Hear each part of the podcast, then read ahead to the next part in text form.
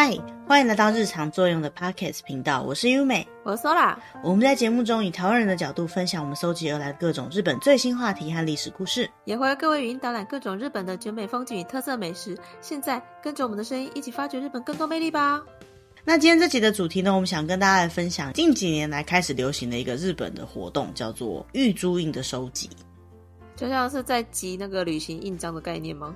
呃，有点像，但是意义上又不太一样了。御朱印这个东西的日文叫做御朱印，对，它其实，在参拜神社或寺庙的时候，很多人都会去拿的一个很像参拜过后的证明。那其实从很久很久以前开始就已经有这样子的文化了，但是不知道为什么，从大概近几年开始呢，这个东西就变成一个风潮，开始有越来越多人去收集所谓的玉珠印。嗯，那收集玉珠印的这样子的活动呢，我们叫做集印。修印。我们会把这样子的玉珠印呢，收集在一个专用的本子里面，我们会叫它珠印账或者是玉珠印账。修印丘，狗修印丘。那这个玉珠印到底是一个什么样的东西呢？就是我们在参拜神社或者寺庙的时候呢，当做是一个有参拜过的证明，也算是跟这个神佛结缘的一个记录啊。嗯。根据不同的神社呢，这个玉珠印的形状或者是长相呢都不太一样，但是基本上呢都会有一个印章，那上面呢可能会用毛笔字写上神社的名称或者是寺庙的名称，然后你去拜的这个神或佛的名字。那其实为什么会有这样的御朱印呢？虽然它也有很多不同的由来啦，但是比较常听到的说法就是，以前会有一些人他们去各个寺庙参拜的时候呢，他们会把自己手抄的经文奉献给寺庙或神社。那在奉献这些经文的时候呢，寺庙方他们就会作为我们已经收到了你的奉献的经文证明呢，给予一张收据。那这个收据呢，就叫做纳金印。纳金印。那这个纳金印呢，后来就变成玉珠印的原型。那所以最一开始呢，其实不叫做玉珠印，他们叫做玉纳金玉珠印。而且他收集这个玉珠印的本子呢，也不叫玉珠印章，会叫做纳金印章。最主要呢，就是作为一个收据的概念。也因为就是你有抄这个经书，神社或寺庙已经确实收到了你的经文，所以说它才会变成好像是跟神社寺庙结缘的这样子的一个记录。不过时代演进到现在，现在已经很少人会特别抄写经文了嘛。嗯，所以说现在大部分的寺庙呢，就算我们没有把经文讲到寺庙去呢，其实也是可以得到这个玉珠印的，它就会变得很像是我们去参拜过的证明。那一般这个玉珠印上面啊，除了寺庙的名称以外，然后还会写上神佛的名字，所以呢，它跟一般我们所想象中的那种收集纪念章的感觉是不太一样的。那这些印章呢，是不可以由一般的人去随便盖的，通常来讲呢，都是要从神社或寺庙的神职人员啊等等的这些专业的神职人士帮我们盖才。才可以。那那些书法的字呢，也不是我们随便可以写的。嗯，那通常来讲，除了这个神社或寺庙的名称跟在上面可能会有一些奉拜啊神的称呼以外呢，通常他们都会在上面写上你去参拜的这一天的日期。所以就是因为有这个日期的关系，才会让大家觉得有一种很像在收集什么东西的感觉。但是它跟我们一般理解的那种纪念戳章还是不太一样的。嗯。那一般人在收集玉珠印的时候呢，有两种比较基本的收集方式，就是通常我们会准备这个玉珠印章，可是有些人呢，他可能不一定有带着他的珠印章在身上，所以呢，有些寺庙他就会用一个盒纸，就是比较高级的纸，把这个印章跟当天的这个参拜的证明呢，写在这张纸上面，然后很慎重的交给你。那你可以回去呢，自己把它放进去这个珠印章里面，或者是如果你有把你的珠印章带去的话呢，你也可以直接拿给寺庙，然后请寺庙帮我们。把玉珠印的记录呢，直接写在这个玉珠印章上面。嗯，那要特别提醒比较不习惯这样的文化的朋友，就是说这个玉珠印章呢，其实是需要费用的。那大部分的寺庙呢，都会蛮明确的把玉珠印是多少的费用呢，写在很明显的地方。如果你想要这个御朱印章呢，你就给他固定的金额就可以了。可是有一些寺庙呢，他会说哦，请大家随缘随喜，所以有些寺庙他就没有规定说一定要多少钱。嗯，就看你的心意啦。对，有一些是看心意的。但是虽然说玉珠印帐可以直接给你一张盒纸，可是你不能够随便拿你的笔记本或什么的，就请他把玉珠印写在这上面，因为玉珠印帐是一个比较神圣的东西，毕竟它有标注到寺庙跟神的称号嘛。所以说，一般的笔记本啊，或是随便的这种纸张啊之类的，是不太能够去要到御朱印的。大部分的神社呢，可能会拒绝，因为这真的是太没有礼貌了。如果说有些神社他没有准备那种已经写好的了，或者是说没有准备玉珠印专用的纸张的话，如果没有带玉珠印章的话呢，可能就没有办法去拿到这个玉珠印的证明了。嗯。我之前有看到有一些寺庙或者神社，好像如果是你自己要准备玉珠印章的话，它就会在他们的官网上面也会特别标示。哦，对啊，而且还有一些时候，可能就是神社比较忙的时候，比如说一些比较重要的节日的时候，它可能只能给你一张的那一种玉珠印。嗯。之前有看到说，前几年不是他们年号换了吗？有很多人都会特别想要平成的最后一年的，或者是令和元年的那一天的第一天或者最后一天的玉珠印章的记录，所以那几天好多神社都忙到不行，来不及写。嗯，因为有写日期的关系啊，所以说玉珠印上面的记录就会有一些特别的纪念意义在。嗯。那再要跟大家分享，就是我们在收集这个玉珠印的玉珠印账的部分。那如果说今天在听我们节目的朋友呢，你完全没有收集过这个玉珠印的话呢，你可能要从玉珠印账开始去买。很多神社或寺庙，他们都有他们独自的比较特别的玉珠印账。嗯。那这些玉珠印章呢，其实它的种类跟大小呢都不太一样。比较常见的种类呢，可以分成两种，一种叫做蛇腹，也就是比较像是那种屏风型的折法，纸面呢会像风琴叶片一样。那大部分的玉珠印章呢，都是属于这样子的形式。那还有另外一种形式呢，叫做盒装本，日文的汉字写成盒最。那这个就是将这些盒纸呢，用线来固定，这种比较日本传统的固定方式，比较像是以前古书的这样的感觉。这样子的玉珠印章呢，除了在神社或寺庙买得到以外，一般的文具店、书店，还有一些现在在卖那种比较文青小物的店里面呢，都有可能可以买到玉珠印章。嗯。那通常玉珠印账的大小呢，跟日本的文库本的书的 size 是差不多的，大概就是 B 六尺寸。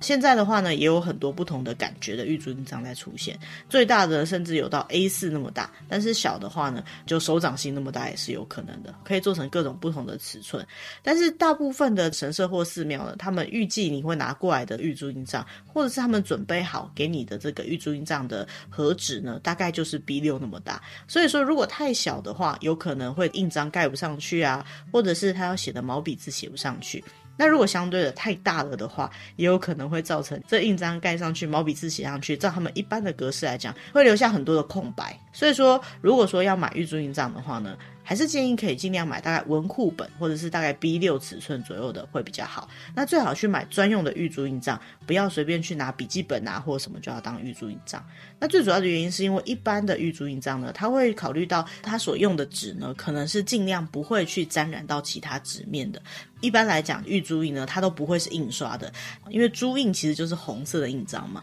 所以通常可能会盖个章，然后还会用墨水来写字。那如果说我们使用的这个纸是吸水性不是很好的墨水的话，拿到玉珠印之后呢，要等它风干，然后还要很小心它会不会粘连到别页。好不容易得到的一个参拜的回忆呢，就有可能会毁在纸没办法吸墨水的这个部分上。嗯。那要挑选什么样的玉珠印章会比较好呢？就看大家的喜好啦。像有些人呢，他可能会跟某一些寺庙或者神社特别的有缘分，所以说他就会想要使用他们的玉珠印章来做收集。那也是有些寺庙呢，他会把他的玉珠印跟玉珠印章做一个结合，也就是说，你购买他的玉珠印章，他的第一页可能就已经帮你盖好这个神社专有的玉珠印了。像这种情况下，就有些人会为了得到这个神社的玉珠印或者是玉珠印章的，特别去买他们设计的专有的玉珠印章。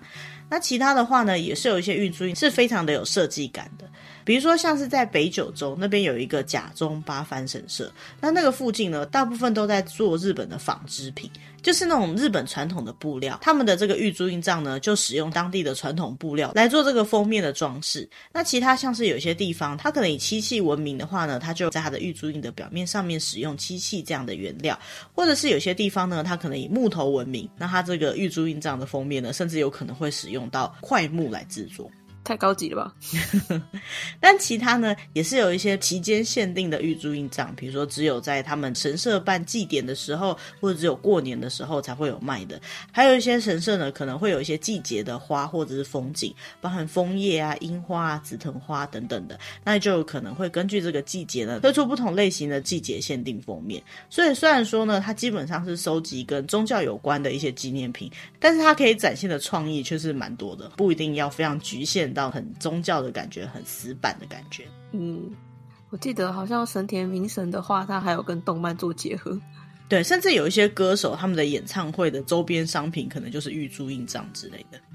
去参加演唱会就等于收集一个玉珠印。对。但是如果说真的你的玉珠印章里面呢是有正规的玉珠印在里面的话，可能就是要比较注意的是，因为玉珠印基本上就是像刚刚提到，它是有写上这些佛祖或者神明的称号，甚至有一些他在写这些毛笔字或者是他的这个神社的珠印，还会用梵文来写，也就是它本身可能具有一定的宗教意义，或是有一些保佑的这种效力。所以说在收藏玉珠印章的时候呢，就要稍微小心一点，因为它可能就像是我们去跟神社这边要来的结缘。原品一样，不能够随便乱放。大部分来讲呢，玉珠印账如果有地方收藏的话呢，在日本可能会把它放在神棚或者是佛坛上面。那如果说家里面没有神棚或者是佛坛，那因为它大概大小就是文库本大小嘛，所以呢也是有可能把它放在书架上面的，这是没有问题的。最好还是不要跟一般的那种什么漫画、杂志放在一起。一般来讲，如果说想要把玉珠印账收藏在自己的书柜里面的话，也会把它放在可能最上层，然后有一个专门的地方，嗯，那还有就是玉珠印章里面的玉珠印，它本身是在纸上面用墨水写的字，还有用印泥盖的印章嘛，所以说在保管上面呢，也是要注意湿气不要太高，然后不可以放在太凌乱的地方，甚至呢，有些人为了好好保存这个玉珠印章，在日本呢还会用专用的木箱来把它收藏起来，因为在日本人的习惯上，木箱呢通常就是来装一些比较珍贵的、比较需要除湿的东西，比如像是高级的茶叶啊，他们也都会用木箱来装。嗯，听起来好搞刚啊。对啊，因为毕竟是很重要的东西嘛，所以说这也算是学到一点啦。如果说想要保管一些很重要的东西，然后又有点担心台湾的湿气太重的话，可以去买日本专业的那种茶叶箱。在日本呢，他们是用桐树去做的木箱，通常都会有可以对抗湿气的效果。嗯，那讲了半天，我们到底要怎么样才能够拿到玉珠印呢？接下来我们就要来稍微说明一下拿到玉珠印的方式。嗯，首先第一个就是要准备好我们的玉珠印章。那就算呢，你没有先准备好的话，大部分的神社也都有在卖，或者是呢，你可以在要去神社参拜的路上呢，找到文具店，或甚至上网先订购。不过，我们如果有想要买到特定神社的玉珠印章的话呢，比较受欢迎的寺庙的玉珠印章还蛮常会卖完的。就是说，假设你想要拿到过年的时候的玉珠印，然后又想要用那本玉珠印章的话，最好事前先买好，或者是在去参拜之前呢，先确认玉珠印章还有没有库存，不然就很可能会因为没有买到而造成一点遗憾。嗯，再来就是我们在跟寺庙领取这个玉珠印的时候呢，不管是直接写在玉珠印账上面，还是跟他拿一张盒子上面写好的玉珠印呢，都有可能是在墨水还没干的情况下。所以有些人呢，他会特别准备一些可以夹在中间的纸张，以避免墨水还没干的情况下去污染到其他的页面，或者是去影响到整个玉珠印账的美观。嗯，那再来呢？第二个重点呢，就是我们要认真的到神社或寺庙去参拜之后，才可以去领取这个玉珠印。嗯。因为呢，刚刚有提到，它最重要的重点就是作为一个参拜的证明嘛。虽然说现在我们可能不纳经了哈，也就是说我们没有缴交经文，可是最主要呢，我们都还是去参拜过后才能够拿到玉珠印。所以呢，如果你只是觉得啊，我就是要收集玉珠印啊，所以我只是去拿玉珠印，连拜拜一下都没有的话呢，那就是非常不行了。那在神社或是寺庙的参拜方式呢，多少都有点不一样。比如说像神社的话呢，就是二礼二拍手一礼，就是敬礼两次，拍两次手。然后再敬礼一次。那如果说在中间呢，你想要投香油钱，或者是想要摇那个铃铛的话呢，那顺序就是先投入香油钱，然后摇铃铛，敬两次礼，拍两次手。你这时候如果想要祈愿的话呢，可以简单的做一个祈愿，然后再认真的敬礼。每一个神社呢，都会可能有点不一样。但是如果你到的神社呢，它有特别把这个规定写在旁边，一般来讲的做法写在旁边的话呢，那我们就照它的方式去做就好了。嗯。那我们之前在提到神社跟寺庙那一集的时候呢，其实有提到说，如果是神社的话，基本上我们会看到鸟居，就是这个有点像神社外面的结界，进入神社领域的这个门口。那我们要进去之前呢，要记得在鸟居前面敬礼，然后不可以从正中间穿过去。但是如果我们去参拜的是寺庙的话呢，取而代之呢是会有一个像门这样的建筑，通常叫做山门。那我们在山门前呢，要记得合掌。表示敬意。然后再来就是我们应该要跨过这个门槛，不可以去踩这个山门的门槛。不管是神社还是寺庙呢，都要记得去洗手再参拜，这是算是比较有礼貌的一个行为。那参拜的时候呢，如果是寺庙，通常来讲我们就不会拍手。寺庙通常呢，我们就会烧线香，所以我们会先去点线香，投入香油钱，敬礼。然后合掌祈愿，最后再敬礼。那因为我们通常不是很习惯这样子的方式，所以就是特别记得神社的部分呢会有拍手的动作，但寺庙的时候呢就不要拍手。嗯，完成参拜的动作之后，我们才会去领取玉珠印。那通常领取玉珠印的地方呢叫做授予所或者是纳金所。那如果我们有带着玉珠印章要去请他帮我们写的话呢，要记得先把想要请他帮我们写的那个页面翻开好，准备好，不然他可能不知道写在哪里。那当然就是拿到玉珠印的时候呢，就要记得把玉珠印的费用交给寺庙。嗯。那这边比较特别的是啊，如果在神社或寺庙，我们去不管是买おまもり，就是护身符，还是说去领取这个玉珠印嘛，只要是把钱交给神社或寺庙的时候呢，通常他们不会用付钱这样的动作，不会讲说支払う这样的动词，他们会用一个动词叫做纳める，就是它的汉字是纳金的这个纳，算是日本的宗教文化里面比较特别的一个部分。 嗯。那当我们把预租印的费用缴纳完之后呢，通常我们可能会拿到号码牌。如果人比较多的话，就在附近稍微等一下，等到他写好或者是准备好之后呢，就会叫我们的号码，然后就可以去把自己的预租印账或者是有盖好预租印的盒纸呢拿回来了。嗯。所以说，基本上的顺序呢，就是要先去参拜，然后才可以去拿玉珠印。可是呢，在一些比较热门的景点，像是在一些观光景点附近的神社或寺庙，还是说在过年过节的时候呢，很多人他们都会想要拿到那一天的玉珠印。也就是说，在等待玉珠印的人会很多。那神社或寺庙为了分流，或者是稍微缓解人潮呢，很有可能会去改变原本在授予玉珠印的时候的模式。也就是说，他很有可能会在寺庙的入口处啊，或是其他地方特别有 在。另外开设可以去领取玉珠印的地方，如果这样的情况下，就直接遵照寺庙的指示做就可以了，因为那是特殊的情况，但是还是要记得，也还是要去参拜才可以哦。嗯。那再来呢，要介绍一下，如果说我们想要去收集这个玉珠印的话呢，会有一些注意事项，还有一些基本礼貌。首先呢，我们要先有这个概念，就是玉珠印章它绝对不是一个集章的游戏，它不是一个以收集为主要目的的一个活动。我们最主要的目的是在经由这个参拜的过程当中，跟神社或寺庙结缘，去得到一个参拜的记录。所以说，我们到寺庙去呢，不可以带着这种就是我要去收集印章哦这样感觉的心情去。我们是到神佛所在的地方去，所以我们一定要记得带着敬畏之心。在神社里面呢，基本礼仪就是不可以边走边吃啊，不可以随便摄影啊，当然也不可以随便拍照，这些都是一些很基本的礼仪嘛。但是在玉珠印的部分上面呢，有一点比较特别的是，因为玉珠印很多大部分都是手写的。绝对不要去跟寺庙的人讲说想要跟这网站上面画的玉珠印一模一样的东西，还是说去指定谁帮我写之类的，这是非常非常没有礼貌的一件事情，绝对不要去做这样子无理的要求。嗯，那如果没有玉珠印帐的话呢，大部分的神社寺庙都还是会有刚刚提到那种一张和纸的玉珠印，这个在日文的汉字呢，通常你会看到它写的书字 kakioki，就是写好放着的这种模式。但是即使是这样的模式呢，它的日期呢，也都是在你去跟他拿的时候当下才会写上去的。嗯。那接下来呢，就是如果我们在日本各地去参拜这些寺庙的时候呢，有一些寺庙它是没有人的，可能会找不到专门负责的人员在那个地方的，那就有可能会拿不到玉珠印。也是有些地方呢，据说真的会把玉珠印放在那边给你自己盖，可是这种状况已经非常非常少见了。那有一些神社呢，原本是有在授予玉珠印的，可是后来就开始没有办法做了。比如说前一阵子疫情的时候，可能人手不足啊，或是其他的理由，都有可能会造成原本有在授予玉珠印的神社后来就变。没有。如果你真的非常想要收集玉珠印，务必要拿得到的话，也可以事前确认以后再去。嗯，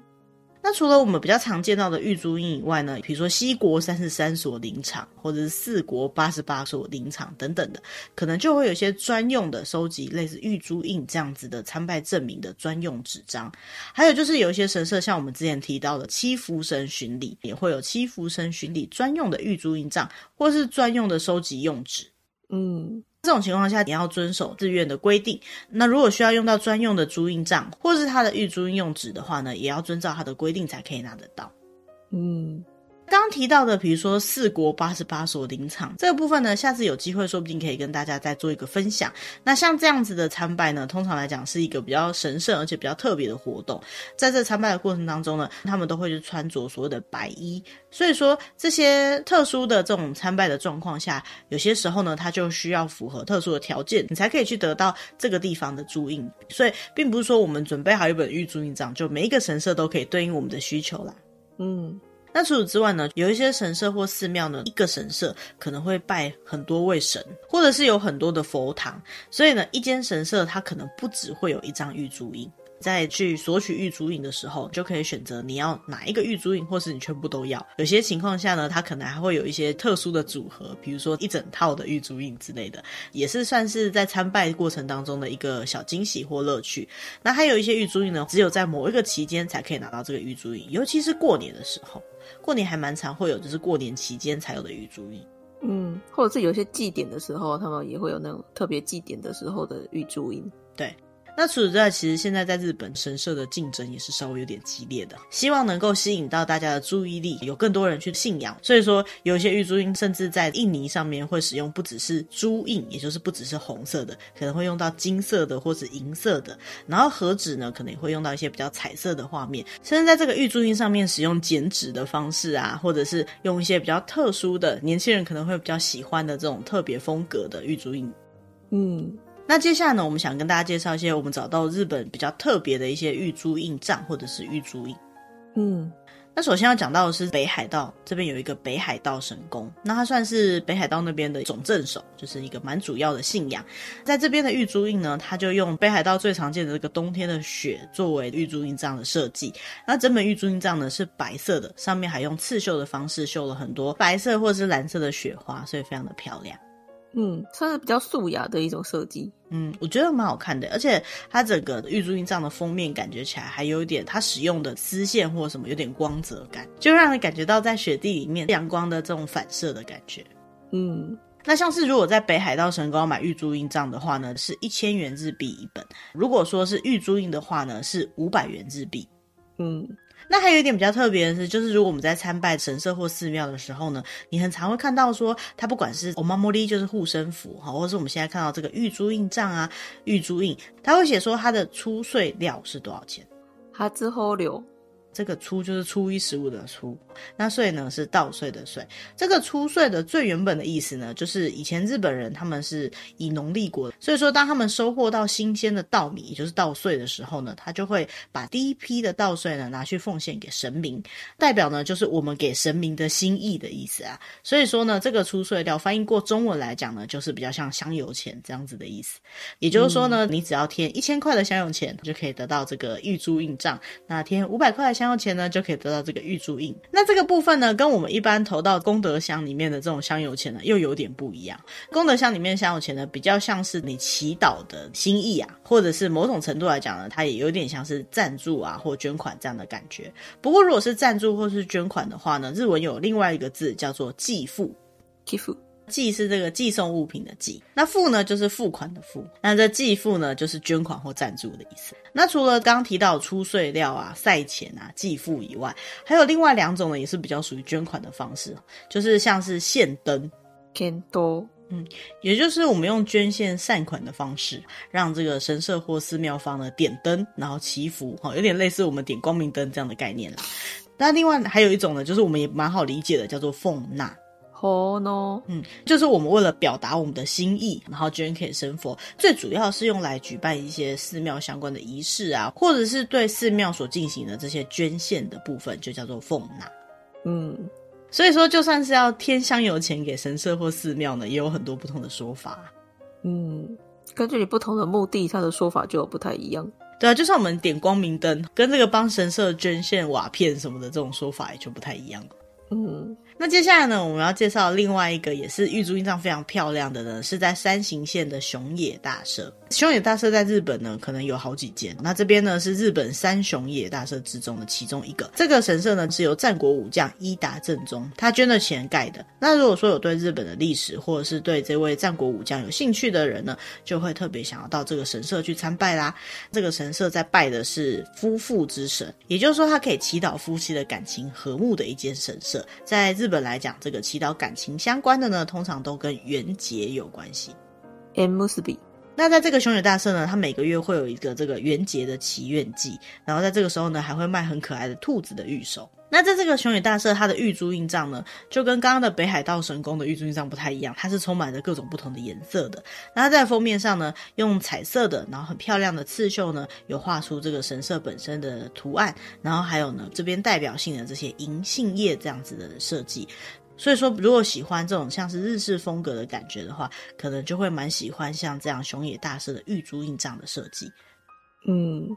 那在熊野大社呢，玉珠印章的出税料，也就是香油钱呢，要添两千块。但是呢，如果你要拿珠印章的话呢，只要三百元日币就可以了。嗯。那另外一个呢，也是拜夫妻神很有名的，是在埼玉县的穿越冰川神社。那这个穿越冰川神社呢，它最有名的就是它在每个月二十五号呢，都会有个特殊的缘结的御守。它的玉珠印章上面呢，就是画着这个缘结御守的图案。不过比较特别的是呢，它的玉珠印章的颜色总共有十二种颜色可以挑。虽然封面比较朴素一点啦，可是你就可以选到你喜欢的颜色。那一本玉珠印章呢，出税料一千五百元日币。如果要拿玉珠印的话呢，是五百元。元日币，嗯，那不过虽然说有这种比较相对来讲朴素的玉珠印呢，也会有那种非常可爱，然后让别人一看就印象深刻的玉珠印章。比如说呢，在东京有一个东乡神社，那这个东乡神社呢，它的所在地比较特别，是在元素，也就是日本的年轻人流行时尚的发源地。所以在这个东乡神社，它的玉珠印章的设计呢，就是小女生看了都可能会尖叫的这个 Hello Kitty 的设计，嗯。有点冲突，传统的东西，然后跟这么可爱的东西结合在一起哦，但也不完全冲突啊，因为 Hello Kitty 穿的日式和服嘛，很传统的感觉。哦，那封面上面呢，还会有一些日式比较传统的图文，不过比较特别是呢，它这个 Hello Kitty 的字样下面还有 3DO 的专用戳章，所以说它是正版的 Hello Kitty 授权的图案。嗯。嗯这个东乡神社，它最主要是在拜日俄战争的战争英雄，叫做东乡平八郎，是在祈祷胜利跟好运的。所以说，如果到这个地方参拜的话呢，除了可以买到可爱的 Hello Kitty 的玉珠印章，这一本的香油钱呢是一千七百元日币，也可以去索取东乡神社的玉珠印。嗯。其实东乡神社的玉珠印上面也有 Hello Kitty 的小巧思，就是它上面有一个很可爱的蝴蝶结，就是 Hello Kitty 头上不是有一个很可爱的蝴蝶结嘛？它就用红色的印章盖了一个 Hello Kitty 的蝴蝶结在这个玉珠印上面，然后这个玉珠印上面的字体呢又有点可爱，整体上看起来呢非常适合它这个封面 Hello Kitty 的设计感。嗯，就是很符合他们这种可爱文化的感觉。对啊，感觉就是小女生会很喜欢的风格啊。嗯。那接下来一样在东京呢，有一个拥有一千年以上的历史，跟伊势神宫那边同样是祭拜天照大神的知大神宫。嗯，那这个知大神宫有一个很特别的护身符，叫做千木举。七吉八扣。这个千木举的护身符，它的使用方式非常特别。它的设计呢是要放在衣柜里面的，因为女生呢一定都会有一个烦恼，就是打开衣柜不知道穿什么衣服。所以据说呢，把这个千木举的护身符放在衣柜里面呢，女生就会受到保佑，然后就不会烦恼要穿什么衣服了，或者是保佑都有漂亮的衣服可以穿。对，大概是衣食无缺的衣的部分了。嗯。那这个知大神宫呢，它的珠印章也蛮特别，它是木头封面的，它用这种烧印的方式呢，印出这个知大神宫的字样。那这样的珠印章呢，你在买的时候，它里面的第一页呢，就会帮你盖上你今天的玉珠印了。所以说，包含玉珠印的部分呢，这样子的一本珠印章呢，是两千五百元的香油钱。嗯。其他呢，还有在神奈川那边有绣球花非常有名的长谷寺。那每年到了日本的绣球花季的时候，如果要去镰仓那边欣赏绣球花的话，就通常都一定会去这个长谷寺。那因为它的绣球花非常的有名，所以它的珠印帐上面呢就有绣绣球花的这个图案，整本颜色呢也是粉粉紫紫的，还蛮好看的。嗯。那在静冈呢，有一个叫静冈浅间神社，它最主要呢是祈祷女性的安产顺利啊，还有也是跟感情有关的。据说它蛮容易可以实现女生的愿望的。它常常会有那种当日限定的玉足印，真的很像是女生会喜欢的这样的感觉。嗯、因为只要听到“限定”两个字，很多人就会受不了了。那它的玉珠印章呢，就是用非常漂亮的这种深蓝色的背景，然后加上这间浅间神社的这个寺庙的刺绣的图案，在背后呢可以看到一座漂亮的富士山，因为静冈最有名的就是富士山的这个风景了。嗯，那就是像。我们之前有介绍过，在岛根县的这个出云大社呢，它的这个玉珠印章上面呢，就是非常漂亮的，然后很神圣的这种白色的感觉，还有画上他们最有名的柱连神的具象征性的图案。嗯。那其实总归来讲，玉珠印它在日本历史其实非常的长久哈。那最开始的作为香客去参拜神社的时候，奉到我们手抄的经文或经书，然后得到像收据这样的概念，一直演进到现在这样各式各样的风格，那也展现出每一个神社它各自不同的巧思。不过事实上，收集玉珠印变成不管是观光客还是日本当地的人都会去做的这样的一个风俗习惯呢，其实是从二零一零年之后才开始越来越盛行的。那那个时候呢，最主要也是因为当时有很多的观光协会啊，还有一些日本的旅行社啊，包含日本的铁道公司等等呢，它都以这个玉珠印作为主题，策划了很多的活动，然后让大家注意到玉珠印的魅力，然后也感受到收集玉珠印有很多的乐趣，所以才开始慢慢的变得越来越有人气。嗯。但是从那之后呢，其实日本的玉珠印这样子的文化呢，也快速的演进出很多不同的形式，包含说刚刚提到的那种比较期间限定的玉珠印啊，或者是说甚至有人那种专业代购玉珠印等等的。那甚至一些比较有人气的玉珠印呢，还会有人特别去寺庙拿到以后放到网络上高价转售，这样不太好吧？对，就像刚刚提到，玉珠印理论上来讲，是你去现场参拜之后得到的参拜证明嘛。不过我最近有看到，就是因为疫情的关系，有很多那种什么线上参拜啊，或者是说有些人他真的需要去做一些祈愿，可是自己本人到不了，所以并不是说玉珠印就完全不能有别人帮忙我们索取，可是还是要记得玉珠印是我们跟这个神佛结缘的证明嘛。所以其实真的有些时候不得不需要依赖别人帮我们索取的情况下呢，不管是好心帮其他人去索取玉珠印的人，还是说真的没办法到现场，所以只能去拜托别人的人呢，都要去注意这个索取玉珠印的时候呢，还是要带有这个虔诚的心，这样的话也比较有可能可以获得保佑，那这样的行为也才有意义嘛。嗯。不过刚刚也提到，就是其实玉珠印这样的风潮呢，是在近十几年来才开始越来越盛行的。那很多寺庙呢，其实原本没有想到会有这么多人来领取玉珠印，所以有些时候呢，没有办法完全对应所有香客的需求，那就会产生我们刚刚提到的预先先写好玉珠印，然后最后只再加上日期的这样的做法，或者说不得不去调整纳金料或者是出税料，就是享有钱的金额这样的情况。那有些神社呢，因为对应不来的关系呢，所以到最后呢，就觉得啊这个。有点失去原本的意义了，然后就不再发行玉珠印的神社呢，也是有的。嗯，但是相反，也是有些神社呢，趁着这样的机会，能够宣扬自己的宗教或者宣扬自己的信仰呢，就开始花了蛮多心思去设计这些玉珠印或者是玉珠印章。嗯。不过事实上来讲，在日本其实有很多的寺院或者是神社呢，它也都有面临经营上的困难的。因为有没有人要继承这个寺院啊？还有日本目前的少子化、高龄化，甚至都市化，也就是说乡村变得越来越没有人，都造成很多寺院在经营维持上面呢，有越来越困难的倾向。嗯，所以呢，近几年其实有发现说，有些神社甚至把他们原有的神社的用地拿去盖成公寓，甚至转成停车场，额外能够得到一些收入，然后帮助整个寺庙的经营。所以刚刚提到那些像护身符啊、玉珠印跟玉珠印帐等等呢，其实某个层面来讲，也是寺庙他们必须要有的收入来源，不然也有可能有很多的神社会面临一些经营上的困难。嗯。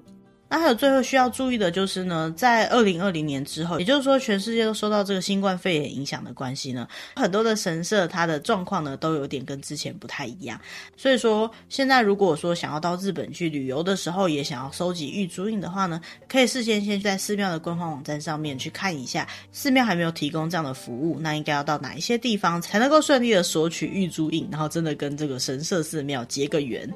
嗯。而且之前因为疫情的关系，除了它有可能不提供玉珠印之外，有些神社或寺庙它也是不提供那种洗手的那个地方，没有用水让你可以去洗手，就是为了怕大家会互相去感染。不过后来最近这一趟去日本的时候，有发现有一些地方也开始慢慢在恢复原本的模式了，所以可能就是大家去的时候还要多少做一点功课了。对，因为毕竟这段时间还都是疫情之后的恢复期嘛，所以可能还有很多地方还没有恢复到原本的模式。那也是有些地方呢，它可能在疫情期间找到一些新的方式，所以说目前的状况呢，可能会跟之前的感觉不太一样。所以即使是之前有去过的神社啊，或者是曾经去过的一些观光景点呢，最新的情报呢，也记得要在出门前先确认一下，会比较好啦。嗯。那在日本呢，除了玉珠印这样子，虽然我们说它不能够当做是收集这样的感觉，不过呢，还有很多这种不同的纪念印也可以收集。比如说，像是在日本的各个城堡呢，它有玉城印；那有一些书店呢，它有玉书印；有些铁道呢，它有铁印；有一些日本的酒造呢，它有御酒印；甚至在一些古坟呢，还有玉坟印。什么连坟墓都有？日本人真的很会做生意耶！对啊，我觉得也是蛮有趣的，所以以后有机会呢，或许也可以在节目中跟大家分享我们收集到的资讯。今天呢，单独就这个玉珠印的部分跟大家做一些介绍，那包含就是拿玉珠印的时候要注意的事情啊，怎么去保管它，还有一些比较特殊的玉珠印。嗯，那这样听完以后，说完你有没有特别想要哪一本玉珠印账，或者是想要到哪一个神社去参观看看呢？我觉得就是看缘分。因为我原本也没有在收集玉珠印，可是就某一次去了某个神社，开始买了之后，去每个神社你都会想要去拿他的玉珠印的。对，所以其实这都是缘分嘛。那也顺便天天香油钱。那像台湾也蛮常有这种说法，就是跟这个神佛结缘嘛。那我有听过有些朋友呢，嗯、其实他不信神佛，信仰上面可能是基督教或是天主教的。可是我觉得，嗯，不管是哪一个呢，就有点像是入境随俗的观念。如果说你真的有去做一些参拜的话呢，也可以当做是跟当地的神佛进行一些交流。也是有人完全不能够接受其他的宗教的这种信仰的模式啊。但是我在想，在参观旅行的时候呢，入境随俗都还是一个蛮好的习惯。所以即使自己可能不一定有兴趣去收集，但是也可以多多少少了解一下日本有这样的习俗、这样的习惯，在旅行上面呢，可能也会有更多的乐趣哦。嗯。那今天的主题呢，就到这边，希望大家会喜欢我们帮大家准备的主题。如果你喜欢我们节目，也不要忘记订阅我们的节目，并且把我们节目分享给可能会喜欢这样主题的朋友。我们接下来也会每周上传新的集数。那如果说有什么想要告诉我们的事情，或想跟我们联络的事项呢，都欢迎使用节目的留言栏位，那里有我们的 email 可以跟我们做联络。嗯，今天的主题就到这边喽，谢谢大家，拜拜，拜拜。